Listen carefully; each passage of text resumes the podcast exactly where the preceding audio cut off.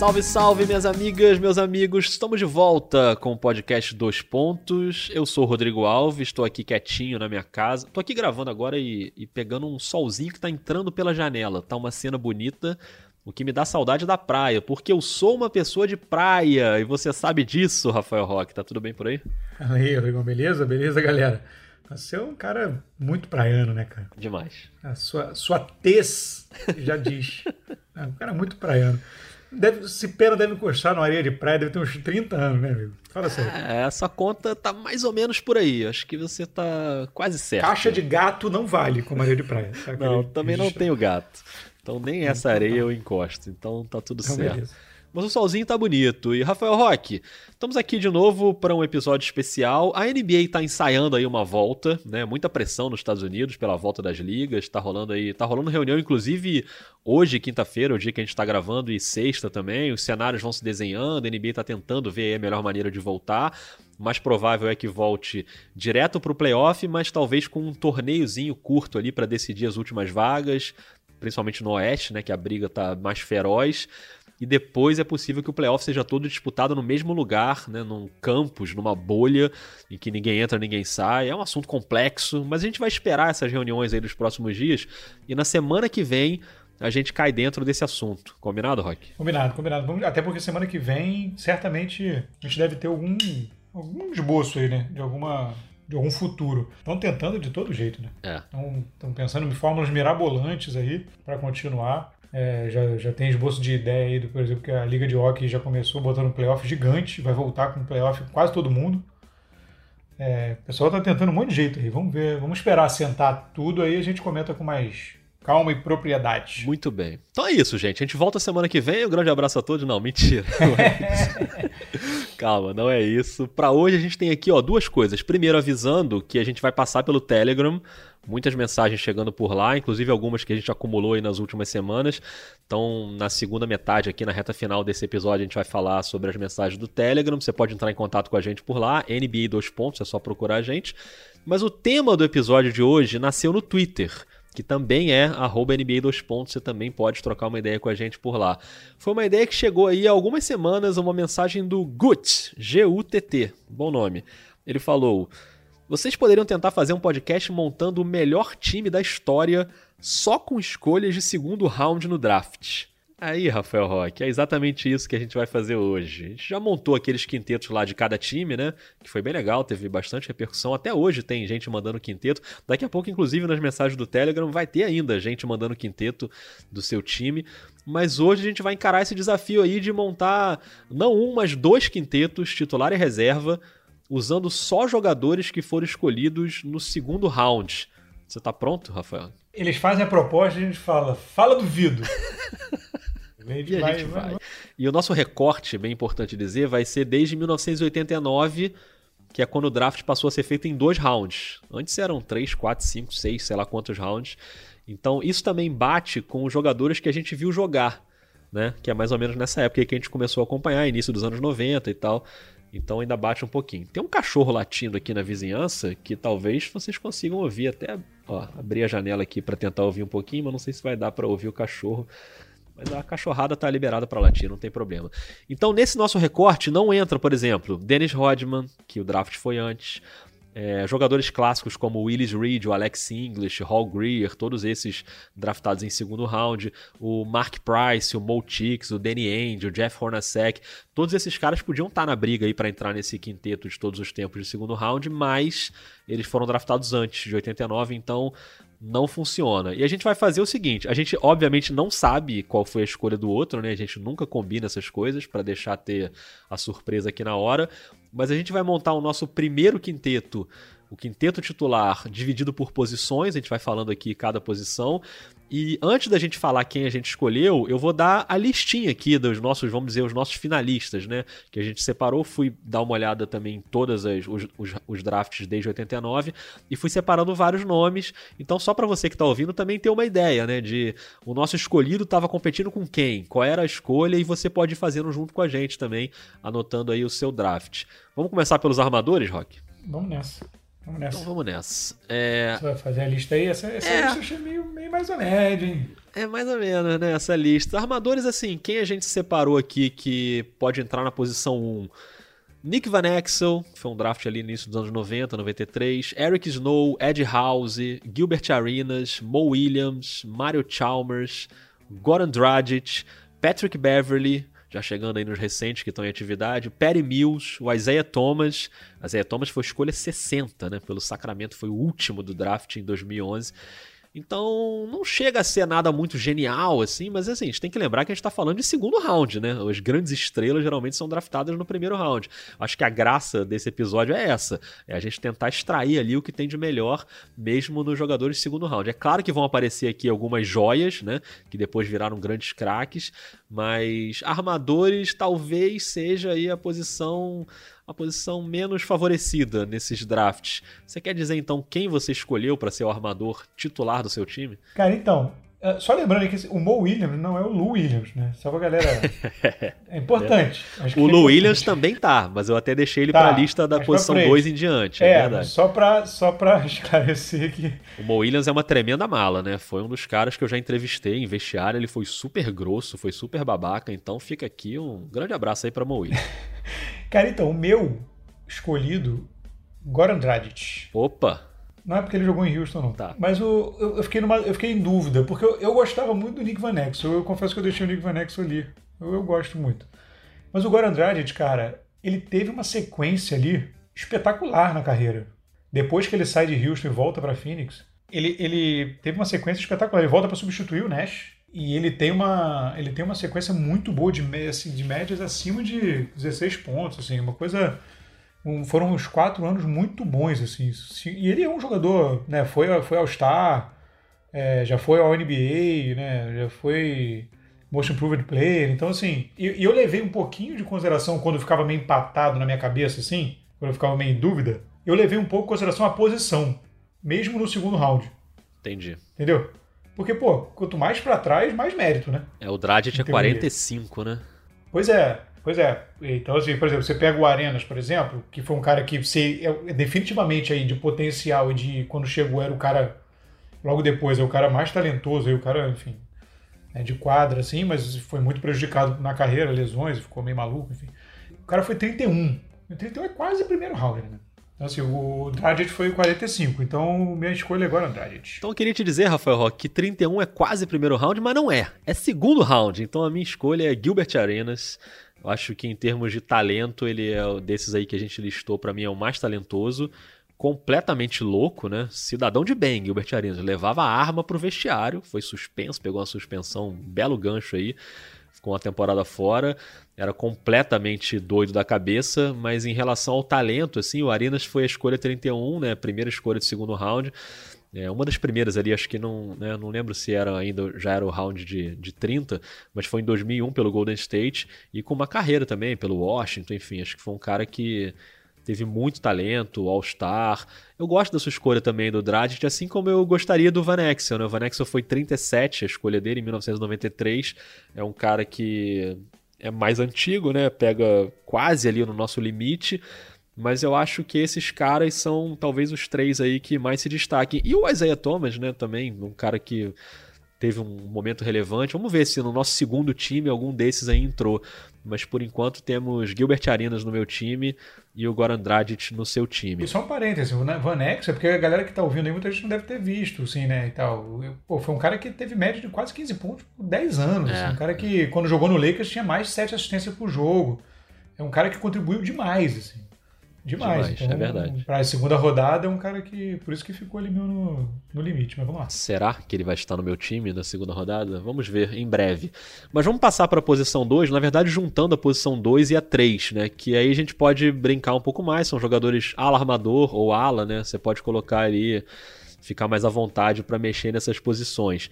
E aí, assim, é uma lista bem grande, assim, não sei nem se eu vou ler todos aqui, mas só de, de alas a gente tem aí Cedric Ceballos, Brian Russell, Stephen Jackson, Coutinho Mobley, Manu Ginobili, Michael Red, dois jogadores aí que foram bem relevantes, Matt Barnes, o Kyle Korver, Trevor Ariza, Monta Ellis, o Lou Williams, que o Rock citou ainda há pouco, também entra aí, Danny Green, que é titular hoje do Lakers, o Bogdanovich, o Satoransky, Chris Middleton, All-Star também pelo Milwaukee, Will Barton, Joe Harris, Jordan Clarkson, Josh Richardson, Malcolm Brogdon, né, calor do ano, o Dylan Brooks, são jogadores que que aí acho que dá pra gente ficar mais à vontade para escolher e preencher essas duas posições aí, posição 2 e posição 3. Escolhe aí o seu primeiro, Rock. Nem desconfie qual vai ser. O é, é, o primeiro não tem muito o que. O primeiro é meio unanimidade. Acho que, na verdade, ele provavelmente. Não sei se ele é o MVP desse time de segunda rodada, mas enfim. É, o Manu Ginóbili não tem muito o que debater. É, também é o meu, né? O Manu Ginóbili acho que não tem dúvida. Ele foi escolha 57 de 1999 pelo San Antonio Spurs, impressionante assim, né? Como o San Antonio foi buscar o Manu quase no fim do draft e ele virou o que virou, né? Multicampeão pela NBA, um cara fundamental, um dos maiores da história do basquete FIBA, né? Então é, não tem muita dúvida aí, né? É, essa essa essa 57 e aí quanto mais para trás no draft, você tenha mais a tendência desse tipo de jogador ser draftado lá para trás por exemplo, o Ginóbili ele já tinha uma super carreira na Europa. É, já era conhecido. É. Em algum, é, mas houve uma época na NBA, a NBA não era uma liga mundial como é hoje. É, havia muito, ainda há hoje, né? A gente teve essa, essa, essa, esse debate, essa questão com relação do Doncic, por exemplo. É. Né? De, ah, não, não, queriam botar ele em primeira escolha porque ele não é americano e tudo mais, é, vem da Europa. A gente teve esse debate agora, né? Recentemente. Imagina há 30 anos é, 20 anos no caso, né? Então, assim, você. Essa posição dele conta um. Tem um pouco desse preconceito aí, né? Ele era um, já era um jogador, já era uma estrela na Europa. Né? Mas é, era uma época que ainda, você ainda não. O jogador estrangeiro era visto com uma certa ressalva na NBA. Não é como é hoje. É, na outra ala eu fiquei muito na dúvida, assim, porque o Ginobili é uma escolha automática, né? Não tinha como não colocar ele no time. Ele tá entre as grandes escolhas de segundo round de todos os tempos da NBA, né? Não tem nenhuma dúvida disso. Depois, no fim, a gente pode até, quando a gente terminar tudo, fazer essa brincadeira de escolher o nosso MVP segundo round de todos os tempos mas o Ginobili certamente está cotado para isso. E na outra ala, na outra posição, vamos dizer na posição 3, né, que pode se misturar ali com a 2, eu fiquei muito na dúvida é, entre alguns jogadores, mas eu escolhi o Chris Middleton, que é um cara que é All-Star né, pelo Milwaukee. E, e, é difícil você ter jogadores que são All-Star no segundo round, mas hoje ele é um cara que é um protagonista num dos melhores times da NBA, além de já ter uma carreira antes disso, né, antes desses dois últimos anos aí, quando ele vira o, o fiel escudeiro do, do Antetokounmpo e tentando levar o time à final, né, que é, é a grande meta aí do Milwaukee, né, chegar de novo na final da NBA. Mas eu acho que o Chris Middleton é um cara que contribui muito com arremesso, contribui com defesa também, é um, um cara bastante honesto nesse aspecto. E, e, ele atingiu um status que eu acho que vale a pena ele ocupar esse lugar. Então eu formo aí a, o meu perímetro, vamos dizer assim, com o Gilbert Arinas, Manu Ginobili e o Chris Middleton. Qual é o seu terceiro elemento aí? É, o meu também é o Middleton, cara. Eu, eu, eu, eu fiquei muito. Eu também tive muita dúvida. Eu acabei escolhendo, assim, minha escolha acabou sendo pautada, as minhas escolhas foram pautadas em.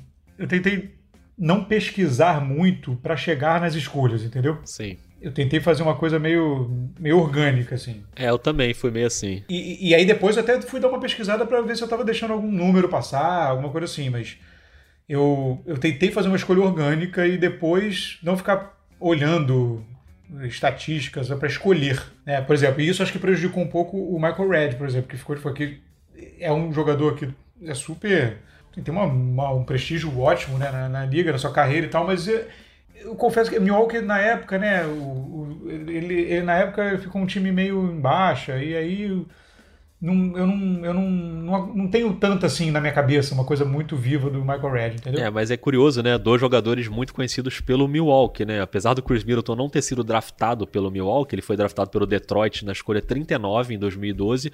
O Michael Red, esse sim, foi escolha 43. Foi um baita de um achado do Milwaukee no sim. draft de 2000.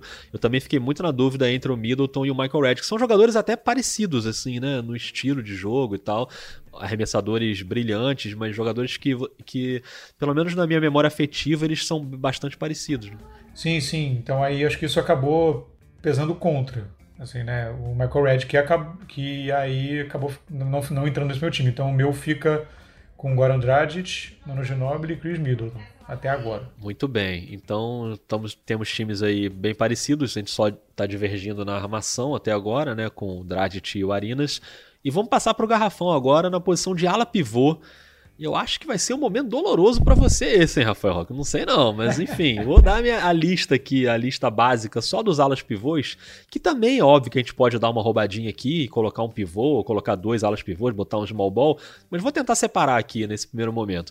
Alas pivôs você tem Cliff Robinson, Tony Kukoc, Antonio Davis, Rashard Lewis, Carlos Boozer, Luiz Escola, olha o coração, Ersan Ilyasova, PJ Tucker, olha o coração, parte 2, Paul Millsap, Draymond Green, Montrezl Harrell, olha o coração, parte 3, e Eric Pascal, que é mais recente aí, né, calor do Golden State. Tem gente boa aí como ala pivô, hein, Rock? Foi difícil para você escolher, não? Cara, foi, foi bem difícil. Quer dizer, na verdade foi bem difícil, não, desculpa, eu tô me antecipando, foi difícil, na verdade, escolher o segundo, né?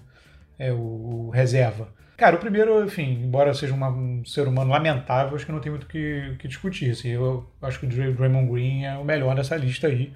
Enfim, só você olhar o cara em quadra e depois você pode, se você quiser ainda não tiver convencido, você olha o, a, a, lista de conquistas, tanto individuais como em, coletivas dele.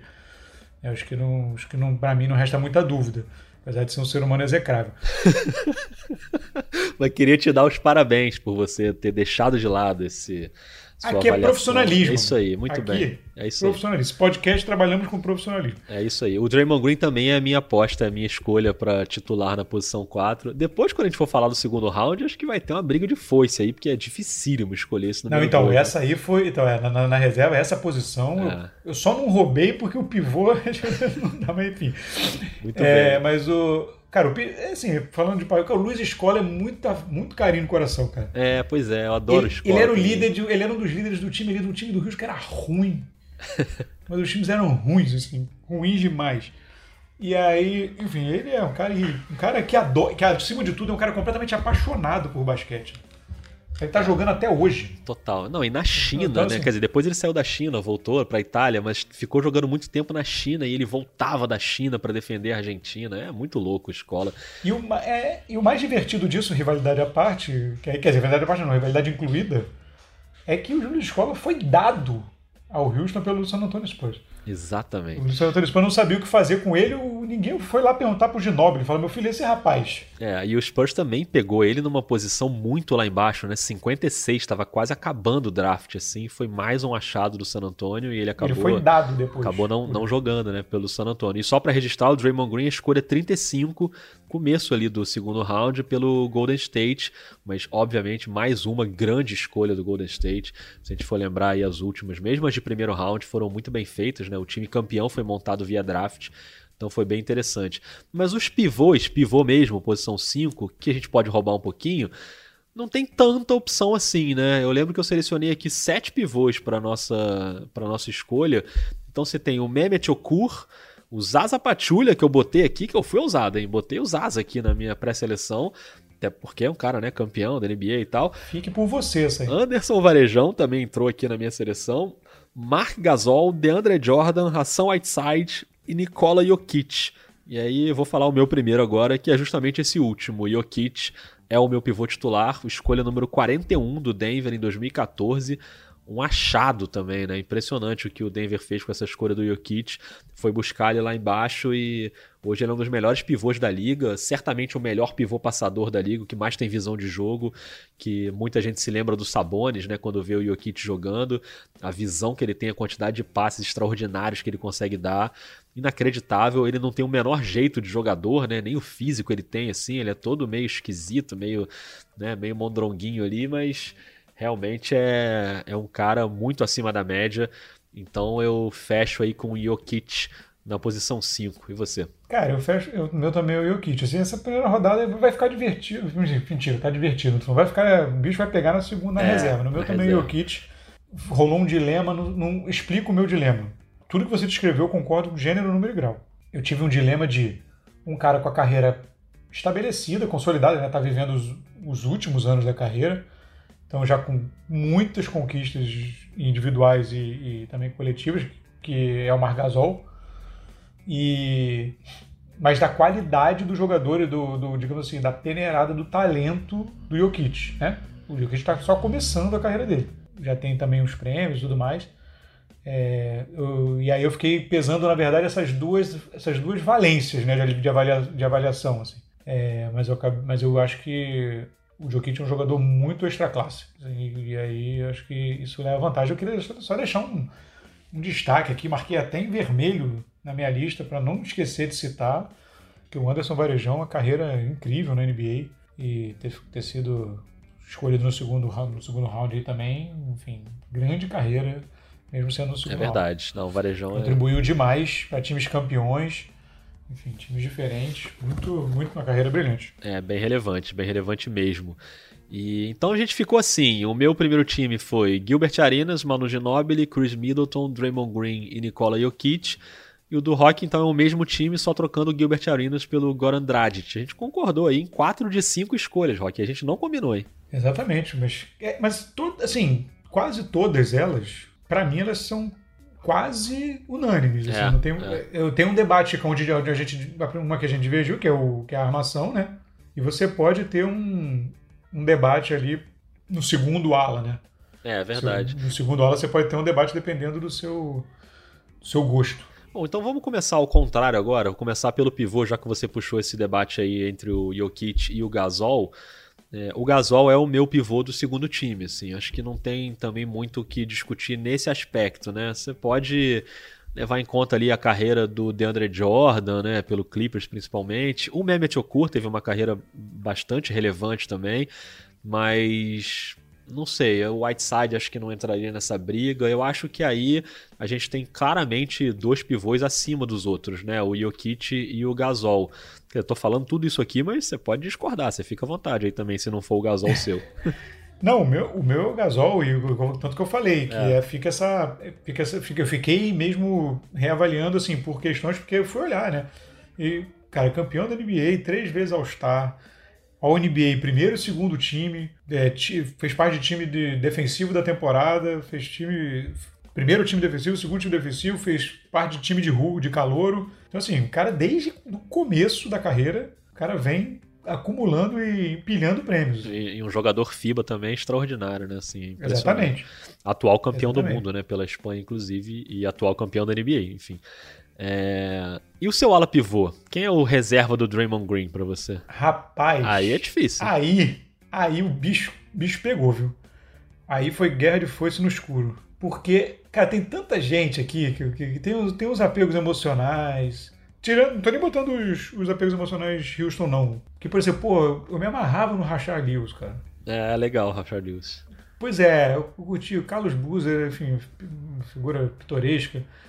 É, Cara, então, mas aí eu, eu fui mais na, sei lá, acho que talvez a proximidade tenha, tenha falado um pouco mais alto também, mas eu botei o Millsap. Boa. Porque eu fiquei muito em dúvida do Millsap e o, e o Kukoc, Tony Kukoc, mas eu acabei optando pelo Millsap, assim, eu acho ele um, um jogador mais completo. Acho que é um jogador mais completo e que em alguns, em que vários momentos ele teve um papel de, de liderar time, né? Tony Kukoc até chega na, na, ali na aposentadoria do Jordan e tal, e, mas depois também o Jordan volta e tudo, então assim, eu acabei optando pelo Paul Millsap. É, o Tony Kukoc hoje seria uma escolha de primeiro round, né? Ele foi escolha 29 em 1990, mas naquela época ainda não tinham todos os 30 times, então 29 já era segundo round, e o Kukoc foi a minha dúvida emocional, assim, né? Porque era o cara daquele Chicago Bulls, campeão pelo Chicago, então eu tinha.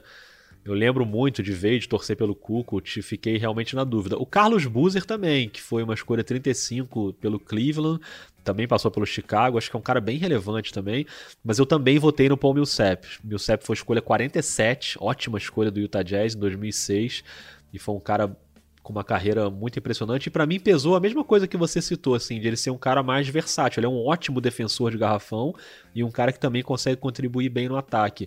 Então o Millsap é o meu, meu reserva aí no, no, quinteto na posição 4. Lembrando que vários outros são muito bons também, né? O Montrezl Harrell também é um cara muito relevante, apesar de nem ser titular no time dele, né? Foi uma escolha 32, comecinho do segundo round pelo Houston, mas hoje no Clippers ele é o cara que sai do banco, mas com status de titular. Também seria um cara interessante. E o Rashard Lewis, que você citou, o Cliff Robinson foi muito importante também, escolha do Portland em 89, né? Um cara que a galera mais nova talvez não lembre tanto, mas também foi um cara bastante relevante. Mas eu também coloquei o Paul Millsap aí de, de reserva. Então, por enquanto, o nosso garrafão tá igual no time 2, né? Marc Gasol e Paul Millsap. Temos aí o, a mesma escolha. O que, que você quer agora? Você quer armação ou você quer alas? Não, vamos subir, vamos. Vamos descendo. Vamos saindo da, das. É, vamos, é, vamos saindo da, afastando do da. Sexta. Então vamos lá, vamos nas alas então, nessas posições aí 3 e 2. Fica à vontade aí para roubar à vontade também, se você quiser, viu, Rock? Você pode botar Não, 3 é, na posição 2, 2 na posição 3. Como é que fica aí o seu, o seu perímetro? Cara, eu botei o. Aí o, naquela que eu falei do Michael Red acabou caindo aí. É, eu também. É, pra, pra segunda time. E eu não tinha como. Não havia possibilidade de eu não botar o Bigamo. Não tinha como. Lou Williams. Botei o Lou Williams. Eu botei, pô, botei o Lou Williams pela. Foi um cara que demorou até, né? A chegar nesse patamar. Você pega a carreira do Lou Williams, ele, ele sempre contribuiu e tal. É, mas ele, de uns anos para cá, né, nos últimos cinco anos, sei lá, seis, ele subiu de, de, de relevância, assim, uma coisa impressionante. Ele achou um nicho para ele e é uma coisa impressionante. E, então, eu acho que o cara é fundamental, para vários times e agora também tem sido muito importante. Então eu acho que o Lou Williams é uma escolha, um grande, grande, foi um grande pescado assim, né? embora na verdade ele só tenha se chegado mais nesse patamar para a segunda metade da carreira dele. É, verdade. Boa escolha. Mas temos aí uma divergência. Eu gosto quando tem divergência, pra gente não concordar em tudo.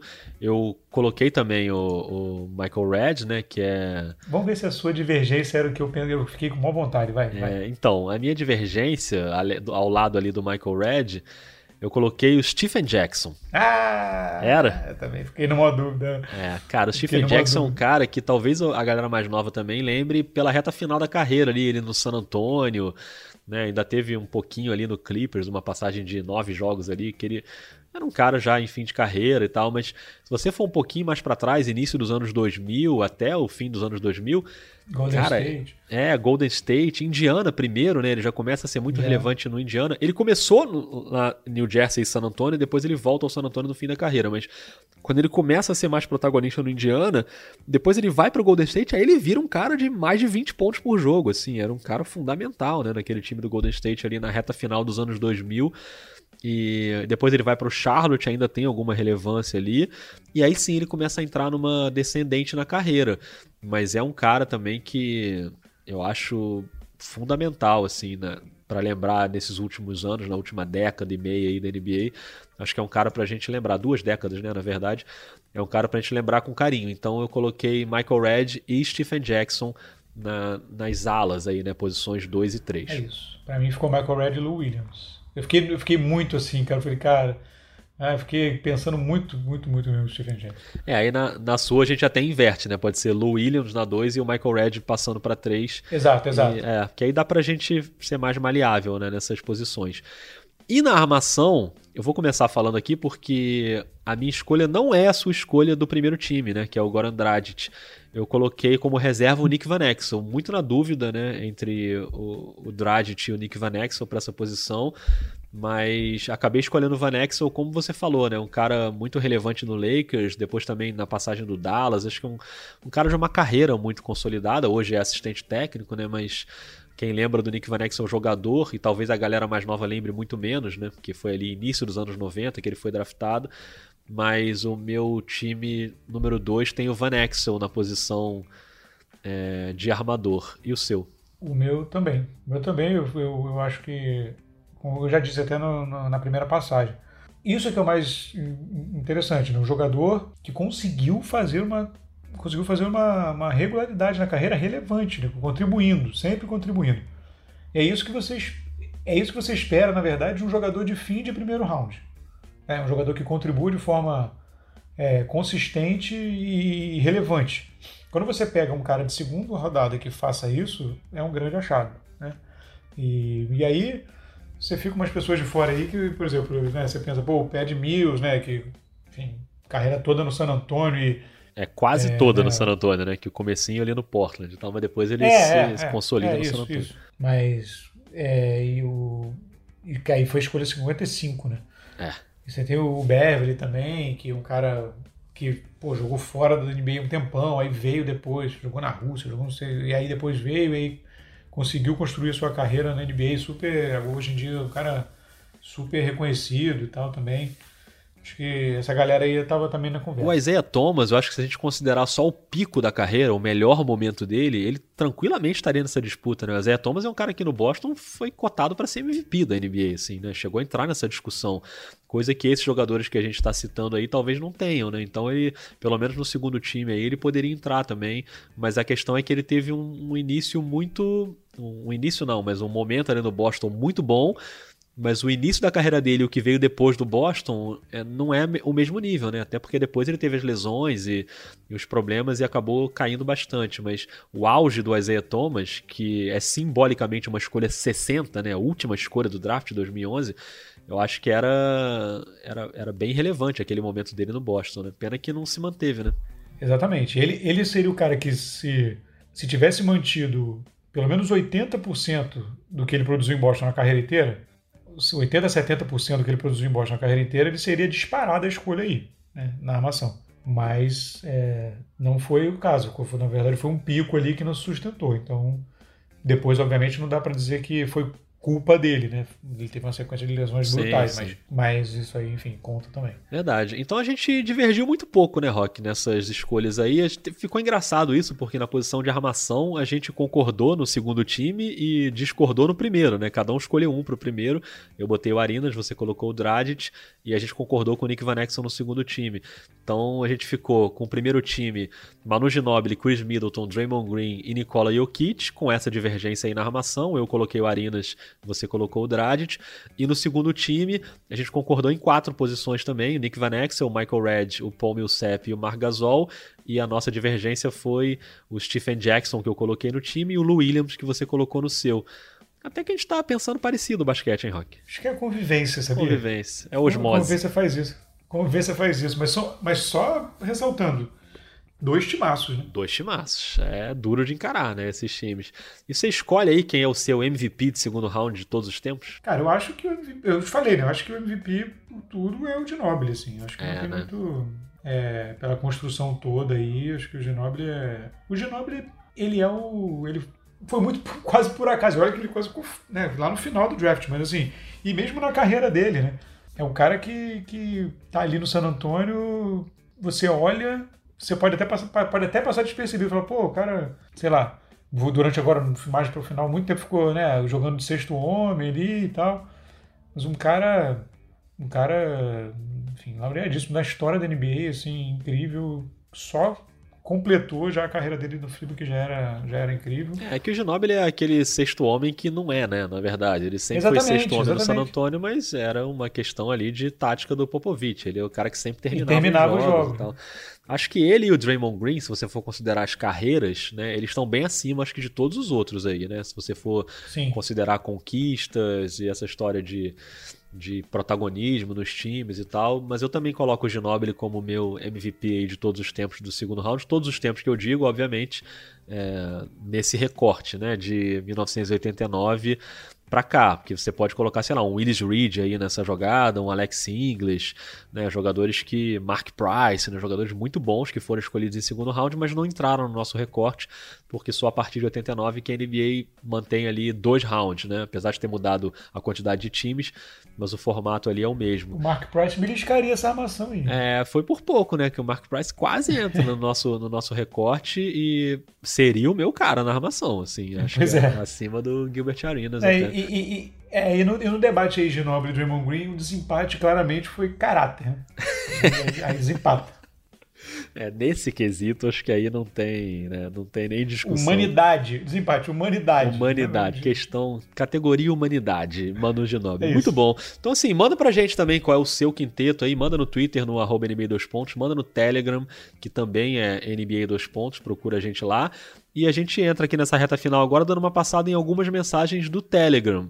É... Começando aqui por uma mensagem do Júlio Godoy. Não teve áudio no Telegram dessa vez, Rock. A gente adora áudio, né? Mandem áudio, gente. Mandem Adoro. áudio. É. Aperta o botãozinho aí, grava o áudio. O áudio é tão legal. Semana você... que vem, que deve ter notícia aí, deve... eu quero ver bombar esse áudio. É, manda bombar, pergunta também. E a gente vai colocando áudio aqui também. Mas a gente gosta de texto também. O Júlio Godoy fala: grandes Rafael Rock e Rodrigo Alves. Estava ouvindo e reouvindo aqui os podcasts. Reouvindo, Rock. Você entendeu essa parte? Reouvindo. Salve de palmas, né? Isso é, é muito amor. É muito amor. E ele citou o time do Indiana que a gente montou, aquele quinteto, e ele pergunta: o que, que acontece com jogadores que quase instantaneamente passam de super estrelas para irrelevantes? E ele cita o caso do Danny Granger, né, que a gente chegou a cogitar ali, colocar naquele time do Pacers, mas que depois da contusão nunca mais foi relevante, mesmo estando saudável. E ele diz: depois eu me lembrei do Roy Hibbert também, que foi pilar na defesa e sumiu dois anos depois. Muitos que a gente podia citar, como Lou Aldeng, o Michael Carter Williams, Kyle Korver, Jeff Teague, o DeMar Carroll, daquele Hawks. E ele cita o Gary Payton para pegar alguém do passado. Por que, que de um ano para o outro alguns jogadores apodrecem? Bom, Júlio, primeiro assim, é, eu não sei se algum desses jogadores aí, eu não sei se eu colocaria nessa lista, não. Gary Payton é um deles, assim. O Gary Payton é, foi um dos maiores de todos não. os tempos. Claro que ele tem um fim de carreira ali, naquela passagem do Lakers e tal, que, enfim, não considero muito. Mas eu acho que o Gary Payton não foi um jogador que sumiu na NBA. Fim de carreira, quase todos somem, né? O cara passa a render muito menos, né? Não vai. Não é todo mundo que para no auge, né? Mas. Então acho que acontece. E, e outros também, como o Luol Deng, acho que teve uma carreira, apesar de machucado pelas lesões, mas foi bem relevante o tempo inteiro. A reta final do Luol Deng também é bem melancólica, mas, mas ele conseguiu ser relevante. O Kyle Korver, né, que é, consegue um trabalho ainda hoje de sair do banco e, e ajudar os times, matando bola de três. E esses casos, assim, o do Danny Granger, do, né, do, de outros jogadores que você citou, são, são casos que ou, é realmente lesão, né? Que o cara não consegue se recuperar de uma lesão e acaba sumindo. O Danny Granger é um caso clássico disso ou de o cara ter um brilho ali num determinado momento que não era exatamente, por exemplo, o Jeff Teague. O Jeff Teague é o Jeff Teague, ele não é um craque, assim, ele tá ali, vai cumprir um papel, vai irritar a torcida de vez em quando, mas eu acho que, enfim, é, acontece principalmente por causa das lesões, né, os caras sofrem muito, né, Rock? É, o Danny Granger, no caso, teve um fator duplo, né, porque a lesão e o fator Paul George. Né? E aí, e aí você, a, a, o direcionamento mudou um pouco. É, tá, talvez aconteça porque constrói, às vezes, uma expectativa em cima do, um pouco acima do que o cara pode entregar, né? Também. É, depende um pouco da situação da franquia, de como tá e tudo mais. Por exemplo, o Kyle Cover. Cara, o Kyle Cover é um cara absurdamente importante. Foi, durante vários anos, um cara absurdamente importante dentro da função dele. Quem, a galera do basquete costuma dizer muito isso, né? Encontre o seu, o, o seu o seu papel, né? Tipo, e ele encontrou o papel dele. É, ele é um dos maiores arremessadores de três da história da NBA. Exatamente, foi, e foi muito bem, muito relevante no papel dele. Tipo, o Caio Cotter, eu não tô com o número aqui, depois posso confirmar, mas o Caio Cotter deve ter 40 anos. É, pois é, ele, é, ele é, já tá, então, assim, já tá aí, é, né? É, pois é, então eu acho que é um cara que contribuiu demais, só diferente. Eu concordo com você que você falou do Gary Payton. O Gary Payton do Seattle é um negócio... É, é outra coisa. Um negócio, né? era, ele foi, ele foi ao NBA 10 anos, 8 Sim, anos. sim. Não, um dos maiores da história da NBA, o Gary Payton, né? Chegou uma pergunta também, uma, uma mensagem do Murilo Rosa, ele fala, saudações, queridos amigos do Dois Pontos, sou o Murilo Rosa de Curitiba, mas não sou o ator, o que é sempre importante ah, deixar claro. Não, tá ótimo. Mas ele fala: Minha pergunta hoje pode ser de alguém que não acompanha o jogo há muito tempo, mas gosto muito da história da liga e das suas peculiaridades em cada época. Visto que o jogo mudou muito, principalmente em relação à bola de três pontos e o sucesso de jogadores como o Curry, o Harden, o Durant, Clay Thompson, o Trae Young, tantos outros bons chutadores de três dessa geração, e a busca nos treinamentos em aprimorar o chute de longa distância cada vez maior, é possível dizer que estamos acompanhando os melhores arremessadores da história da NBA Sinto que por conta do estilo de jogo, o jogador médio precisa ter um chute melhor do que um jogador lá da década de 80, por exemplo. Grande abraço, obrigado aí por não nos abandonar nessa quarentena pesada. Saúde a todos. Obrigado, Murilo. Valeu pela mensagem também. E a gente acabou de falar do Kyle Corver, né, que acho que é um bom exemplo disso. E eu acho que faz sentido. É claro que não dá para comparar né, o nível de arremesso da NBA hoje nos anos 80, porque nos anos 80 você ainda estava ali implementando a linha de três, né? Você nem tinha né, em determinado momento. E a NBA demorou a abraçar o arremesso de três pontos. Hoje é um ponto fundamental né, do jogo. Então é claro que você tem, talvez em quantidade maior, jogadores é, mais relevantes nesse aspecto. E acho que o Curry, por exemplo, é um cara que é histórico nesse sentido, né? A revolução que ele fez no jogo e gera caras como o Trae Young, né? O Trae Young é uma sequência do Curry, mais ou menos ali, né? Então é o estilo de jogo muito parecido. Mas eu acho que se a gente for voltar um pouquinho no tempo, a gente tem alguns jogadores quando NBA começou a abraçar a bola de três, como o Steve Kerr, o Ray Allen, o Reggie Miller, que são jogadores que não estão mais jogando, mas que são que estão ainda entre os melhores arremessadores da história. Quando você vai ver os aproveitamentos de temporada, aproveitamento de carreira, eles ainda estão entre os melhores, quantidade de bolas de três convertidas. Então acho que não é também uma exclusividade dessa geração que está em quadra agora, mas claro que a NBA abraçou muito mais a bola de três e o jogo ficou muito claro, né, Rock? Você que acompanha demais o Houston sabe que o Houston é um dos times que mais abraçaram esse tipo de jogo e o Harden é um dos melhores também nessa. A tendência é que você vá se você vê o direcionamento da liga, você vai, você vai ter uma, uma quantidade de jogadores que tentam se aprimorar no que a liga pede, digamos assim, você vai ter uma quantidade maior.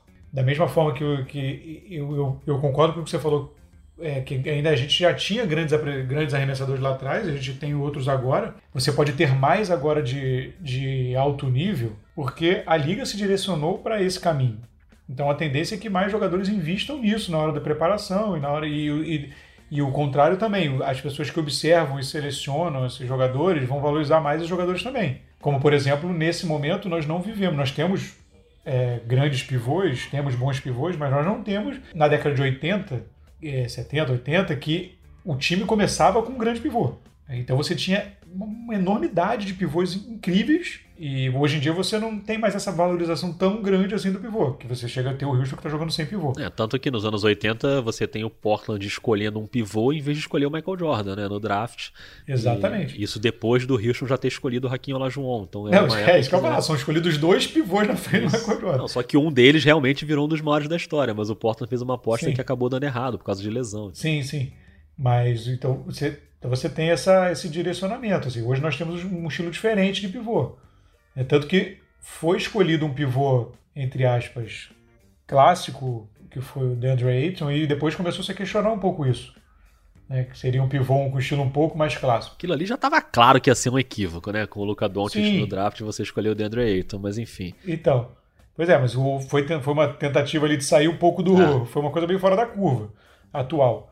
Verdade. E, e, e, aí, bom, é isso, acho que direciona, acho que é um pouco também questão de oferta e de procura, enfim, também, também dita um pouco essa, essa dinâmica. Verdade. Falando em Houston Rockets, Rafael Roque, o Humberto Damasceno diz aqui: Salve Rodrigo e Rafa, aqui quem fala é o Humberto, diretamente de Morada Nova, no Ceará. Sou muito fã do trabalho de vocês, obrigado Humberto. E ele diz: Como torcedor dos Rockets, gostaria de saber, na opinião de vocês, o que falta para que eu veja o meu time sendo campeão da NBA. Rafael Roque, você que já viu o seu time sendo campeão da NBA, qual é a receita? Rapaz, fácil nessa pergunta. Aqui, é, a gente falou isso aqui recentemente. Cara, ser campeão da NBA é muito difícil. Existe uma combinação de várias coisas. Né? É, é, você tem histórias, zilhares de histórias na, na, na, na, na zilhares de histórias na história de times incríveis e que pararam no caminho por circunstâncias mil é, no, no, no, no, documentário mesmo do Jordan, você vê pô, o Utah chegando duas vezes, entendeu? O Phoenix do Charles Barkley. Né? O Phoenix, é, e, você, e aí você. Eram timaços, e aí quando o Jordan deu uma brecha, na verdade quem se aproveitou foi o Houston. É, né? é muito difícil, é uma conjunção de muitos fatores, não é só elenco. É, é elenco, timing, é, é, e pode chegar inclusive a um, um lance. Né? A gente teve agora, por exemplo, aquela bola do Kawhi. né? Se aquela bola do Kawhi não entra. É, é verdade, né? era outra assim, coisa. Assim, então você, você fica às vezes por uma bola. Não, e se a gente for lembrar, no caso do Houston, esse Houston de agora teve muito perto de uma final da NBA, né? então, né? Por um jogo, né? Contra um time dominante, que era o Golden State, mas mesmo assim o Houston coxa. liderou. É, uma coxa do Chris Paul. Uma Li, liderou ali por 3 a 2 e aí o Chris Paul se machucou. São circunstâncias que acontecem. É, então, eu acho que o Houston, então, isso tudo para dizer, que acho que eu não, eu não tenho uma notícia muito boa. Quer dizer, eu sinceramente acho que o, o, o, momento do Houston passou já. Uhum. E foi aquele momento ali que, infelizmente, você tinha na frente uma dinastia. É. Aquele time do Houston seria campeão. É um time campeão. Também acho. É um time com cara de campeão, com jeito, com timing. É um time com tudo. Só que ele pegou pela frente uma dinastia. E não havia condição. É mais ou menos todo mundo que brigou lá. Era o Knicks, por exemplo, contra o Chicago do Jordan. Você fica batendo na parede. É. Né? Então, eu sinceramente acho que esse time, esse, esse time do, do Harden, essa, eu acho que o tempo já passou. Posso, me, posso queimar minha língua, vou adorar queimar minha língua, mas eu acho que já passou. Então, Humberto, você torce aí pro Rock queimar a língua e continua torcendo pelo Houston Rockets. O Guilherme Ferreira Diz aqui: sei que o meu time não é um dos grandes, mas sinto falta de ouvir sobre o Hornets e a molecada que eles estão colocando na quadra. O que vocês pensam sobre isso? Quais deles têm chance de se tornar um grande astro? Lembrando craques que passaram pela franquia: o Alonso Mourning, o Muggsy Bogues, o Glenn Rice, o Baron Davis, o próprio Chris Paul, que a gente citou agora. Guilherme, é, eu acho que o Charlotte tem alguns bons valores hoje jovens promissores, mas eu sinceramente assim não vejo nenhum deles se tornando um grande astro com potencial para ser um grande astro. Eu acho que se a gente pega o Devonte Graham, o PJ Washington, o Miles Bridges, são todos caras que provavelmente vão ter carreiras muito boas na NBA. Ah, o teto deles é difícil prever, né? Mas não acho que são jogadores para liderar a liga, liderar o time ao título. Acho que para o Charlotte voltar a ser um time relevante, ainda vai precisar ter uma conjunção de se tornar um lugar atrativo para jogadores de passe livre ou para trocas e alguém querer ir para Charlotte para comandar o time lá. Entendeu? Então, como tinha até pouco tempo o Kemba Walker, esse sim, um grande craque, mas que estava ali esmurrando a parede e não ia lugar nenhum e acabou saindo. E o Terry Rozier, que é o cara que que, né, que substitui ali o Kemba Walker, não é do mesmo nível, obviamente. Tanto que o próprio Devonte Graham assumiu um protagonismo ali em relação ao Terry Rozier. Então, Acho que o Charlotte ainda vive um momento de reconstrução. Não acho que nenhum desses jogadores vai se tornar um grande astro da NBA, mas acho que eles podem se tornar ótimos jogadores. Eles têm talento bastante para conseguir isso. Só acho que não vai ser com esse elenco que o Charlotte vai para as cabeças, como já teve. Esses craques que você citou, Larry Johnson também, são jogadores muito relevantes né, pelo, pelo Charlotte Hornets. Mas acho que o momento realmente não é dos melhores. Né? É, pois é. E, e aí, mais uma vez, até entra o time, né? Por exemplo um grupo desse, que são jogadores são jogadores que são não só role, play, role players, mas são jogadores que são bons, né? podem, podem vir a ser jogadores bons. Se um elenco desse, um pouco mais desenvolvido, um pouco mais maduro, ainda na, na janela do Kemba Walker, talvez você conseguisse montar um time chato, né? enjoado, assim. É, mas é isso, até a janela mesmo, o time das coisas, enfim, e o Kemba já acabou, enfim, já saindo, e você é, essa, essa, a vida do, da galera do, dos mercados menores assim, é muito dura, né? É difícil. É muito duro. É difícil. É muito duro. Você tem que tentar capturar um, uma estrela no draft e, e, que ele, e que ele se. E que ele se e se, se ligue à cidade de uma forma que depois do primeiro contrato ele não quer ir embora. É. Não tem isso. Ainda tem então, isso. Assim, é, é, é, a vida da galera do, dos mercados pequenos é bem difícil. Muito bem. Última pergunta do Telegram. Felipe Turler falou: Já que estamos em um período de muita nostalgia, poderia fazer uma enquete dos uniformes mais bonitos da história da NBA. E ele dá aqui o top 5 dele, que é o uniforme verde do Seattle Supersonics, o branco do Boston Celtics, o preto do Portland, o vermelho do Chicago e o roxo do Utah Jazz dos anos 90. Interessante essa lista, hein? Interessante. Isso aí rende um episódio, hein, Rock? Mas se você quiser, dá uma palhinha aí do seu uniforme que você mais gosta. Cara, eu gosto muito daquele daquele uniforme do Denver, que tinha que, que tem um arco-írisinho. Ah, interessante. Tem, sabe qual é? Que eles voltaram a usar agora em homenagem, né? Exatamente, mas eu gosto daquele do antigo. Eu acho muito maneiro. É, eu gosto muito de um uniforme que está sendo usado agora de novo, que é do Vancouver Grizzlies, que é aquele verde o verde meio turquesa, né? Não sei exatamente qual é a, qual é a paleta de cores, né? Eu não sou muito familiarizado, mas eu acho um Momento. uniforme bem bonito. Pantone. Pantone. Eu vinha jogando, inclusive, no videogame, ainda estou jogando com o Memphis Grizzlies. Fui campeão, inclusive, com o Memphis Grizzlies. E, eu uso muito esse uniforme no videogame. Até a Vitória, que está sempre no Twitter também, acompanhando podcasts e transmissões, e a torcedora do Grizzlies, ela tem essa camisa, ela comprou do Jamoran, a camisa retrô com o nome do Jamoran. Lindíssima essa camisa. Outro dia ela postou uma foto com a camisa. É muito legal. Uma das camisas, para mim, uma das mais bacanas, assim, da história da NBA. Mas isso aí pode render um episódio mais pra frente. A gente ainda pode voltar a esse tema. E só dando uma arredondada aqui, várias pessoas mandaram mensagem também pelo Telegram elogiando os episódios. O Rony Balboa elogiou o episódio sobre o Last Dance, né, que a gente fez, esse último. Se você ainda não ouviu, procura por aí. Muita gente ainda mandando quintetos. O Guilherme Nakagawa mandou um quinteto de jogadores que ficaram a carreira toda no mesmo time. Ele botou aqui Jerry West, Kobe Bryant, Larry Bird, Tim Duncan e David Robinson. E ainda falou que o Nowitzki também podia entrar, mas ele não quis botar o, o Tim Duncan de pivô.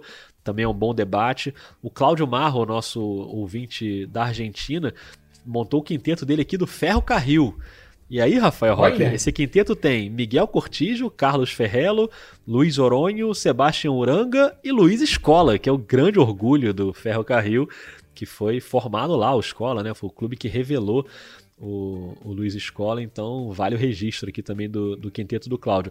O Rodrigo Melo, o MW, um monte de gente mandou mensagem no Telegram, então mandem mais mensagens, porque a partir de agora a gente deve voltar um pouquinho mais para o factual, porque as notícias estão começando a voltar na NBA, essa questão do retorna ou não retorna, de que jeito retorna, como é que vai ser. Então a gente vai falar bastante disso na semana que vem. Então mande aí as suas perguntas e as suas ponderações também, que a gente coloque. Manda áudio, a gente gosta de áudio, não é isso, Rock? É isso, gostamos de áudio, gostamos de ouvir a voz é de vocês.